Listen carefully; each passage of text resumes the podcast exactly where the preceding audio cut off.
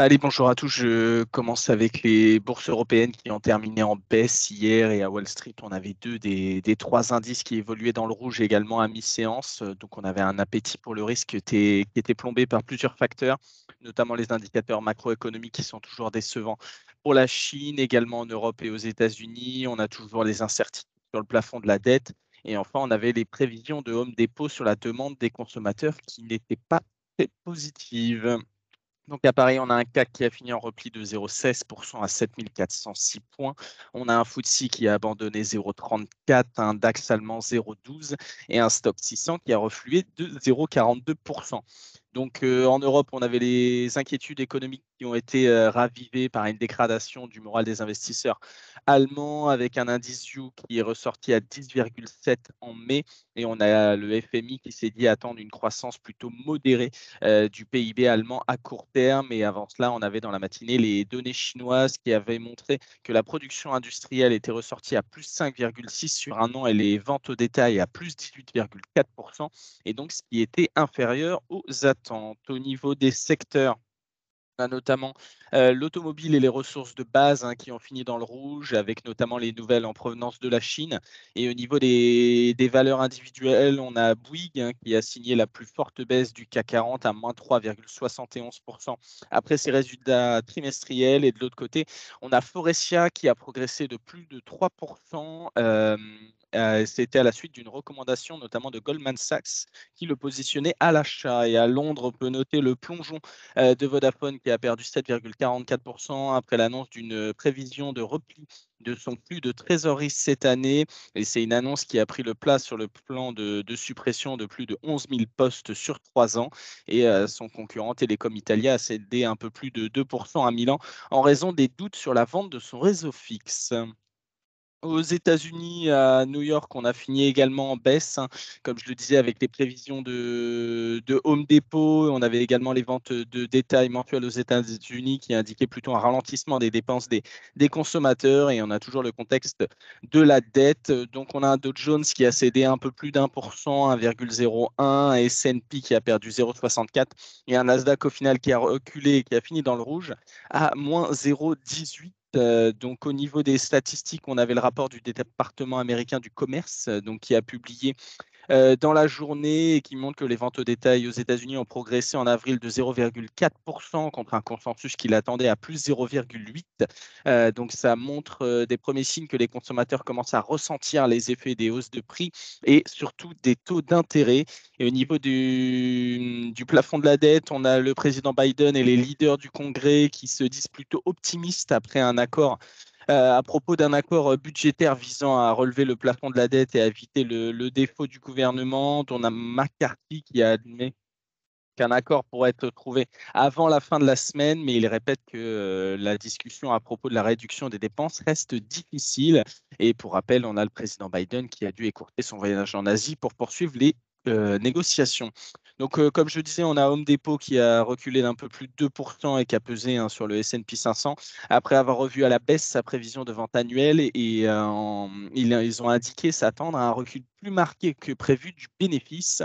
Et je terminerai avec Horizon Therapeutics qui a plongé de 14,17% après que le régulateur américain euh, de la concurrence a annoncé qu'il allait sûrement déposer un recours en justice pour bloquer son rachat par Amgen pour 27,8 milliards de dollars. En Asie, on a le Nikkei euh, au Japon qui se tient plutôt bien et qui gagne 0,8% pour une quatrième séance consécutive de hausse. Donc on a Goldman Sachs qui a apporté, euh, on va dire, sa pierre à l'édifice pour le Japon et qui a jugé que le Japon est peut-être à l'aube d'un gros marché haussier. Et c'est dans la foulée euh, des annonces qu'avait fait Warren Buffett qui était plutôt du même avis. Et au niveau de, la Chine, on est plutôt stable, voire même dans la baisse avec les statistiques qui n'étaient pas bonnes ce matin et euh, hier. Et donc, on avait des replis encore ce matin de 0,4% à Shanghai et 0,5% à Hong Kong. Au niveau de la micro, ce matin, on avait les résultats de Siemens hein, qui ont sorti des résultats au T2 avec un chiffre d'affaires qui ressort à 19,4 milliards, donc ce qui est supérieur au consensus de 18,7. La croissance organique ressort à plus 15% contre un consensus à, 6,6. Le carnet de commandes s'établit à 23,6, donc ce qui est supérieur également aux attentes. Et au niveau de l'activité industrielle, on ressort au niveau des, les attentes et la marge également est légèrement inférieure aux, attentes du consensus, donc ce qui fait qu'on ressort avec un bénéfice net qui ressort à 3,48 milliards, donc ce qui est supérieur aux attentes. Et au niveau de la guidance, le groupe relève son objectif de croissance organique du chiffre d'affaires de, on était à 7, euh, voire 10% initialement et aujourd'hui on est à plus 9, plus 11%. Euh, donc c'est une légère augmentation. On avait également SAP qui annonce ce matin un programme de rachat d'actions de 5 milliards qui revoit sa guidance avec un chiffre d'affaires pour 2025 supérieur à 37,5 milliards, dont à l'intérieur le cloud pour plus de 21,5. On a Thales qui annonce un contrat ce matin pour 160 millions d'US dollars euh, avec l'Australie pour la fabrication de 78 nouveaux véhicules de transport de troupes et de commandement. Et enfin, sur UBS, euh, le groupe euh, bancaire a estimé à 13 milliards l'impact négatif des ajustements de la juste valeur des actifs et passifs euh, du groupe combiné à la suite de l'absorption de Crédit Suisse et s'attend également à ce que les litiges potentiels et les coûts réglementaires découlant des sorties de capitaux se portent à 4 milliards. Je laisse la parole à Nantes pour les mid. Bonjour, je commence avec Alphen qui enregistre un chiffre d'affaires T1 en progression de 19% à 113,2 millions d'euros, globalement en ligne avec les attentes. Les ventes des divisions solutions pour réseaux intelligents et surtout systèmes de stockage d'énergie sont supérieures au consensus. Euh, le chiffre d'affaires des activités, donc équipement de charge de véhicules électriques, est en revanche décevant en raison d'un phénomène de surstockage, particulièrement dans le segment des bornes à domicile, qui a entraîné un déclin de 32% des volumes. Euh, le taux de marge brute et de marge d'EBITDA sont en dessous des attentes en raison de faibles volumes en équipement de charge de véhicules électriques. Euh, cependant, le management maintient son objectif de chiffre d'affaires 2023 entre 540 et 600 millions d'euros. Euh, et puis Actia, qui a publié un chiffre d'affaires terme de 138,2 millions d'euros soit une croissance de 20,8%. La publication est supérieure aux attentes du fait de la très bonne performance de la BU Télécom, donc en croissance de 46%. Sur ce pôle, la croissance devrait être néanmoins plus modérée sur le reste de l'exercice. Malgré la persistance des tensions d'approvisionnement en composants électroniques, la dynamique reste bonne sur l'ensemble des métiers. L'activité automotive maintient une dynamique soutenue avec un T1 en, croissance de 17,5%, malgré l'impact résiduel de l'arrêt progressif du contrat VL avec Volvo Cars et de la cession des activités contrôle technique et équipement de garage. L'objectif d'une croissance 2023 supérieure à 15% est confirmé et aucun ralentissement n'est constaté dans la dynamique des prises de commande. C'est tout pour aujourd'hui.